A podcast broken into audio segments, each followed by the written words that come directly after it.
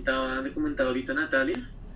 Entonces Danilo pues llega hace poco el cargo acá en, en Banco Credit Financiera. Pero pues no, Natalia, aquí pues te, lo presento, él está pues muy, muy interesado con temas de cifras y los demás temas que, que quieras abordar pues estamos ahí, ahí en disposición. Y Danilo pues te presento a Natalia, ella es pues periodista acá en el diario La República ella también está en, en, la fuente de, finanzas también desde este año. Entonces también vamos a, a, trabajar muy de la mano con ella también temas de anuncios y todo lo que se venga del banco. Entonces pues ahí, ahí los dejo. Listo. Perfecto. Listo, Natalia. Oídos y aquí estamos firmes. Listo, pues para no robarte mucho tiempo, sí me gustaría que empezáramos hablando un poco sobre el balance 2021 eh, cómo cerró el banco entonces en materia de utilidades el año pasado, si cumplieron las expectativas frente a 2020 o cuáles son esos principales resultados.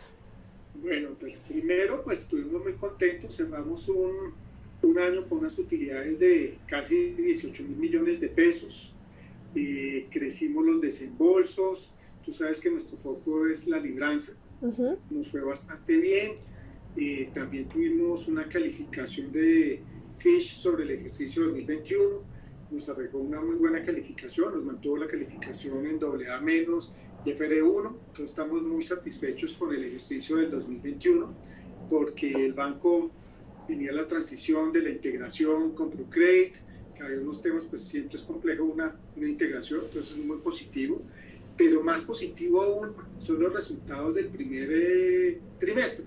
El primer trimestre ya llevamos una utilidad de 17.200, 12.200 millones de pesos. Entonces, muy positivos. Y el 2021 frente al 2022 crecimos los desembolsos casi un 63%, o sea, eso es una cifra bien interesante. El banco cogió su ritmo focalizado en lo que es la libranza, en los estratos de menores ingresos y en las ciudades pequeñas e intermedias, que es nuestro foco, nuestra actividad principal, nuestra actividad social, es bancarizar una cantidad de personas que no tienen acceso a créditos bancarios como tal.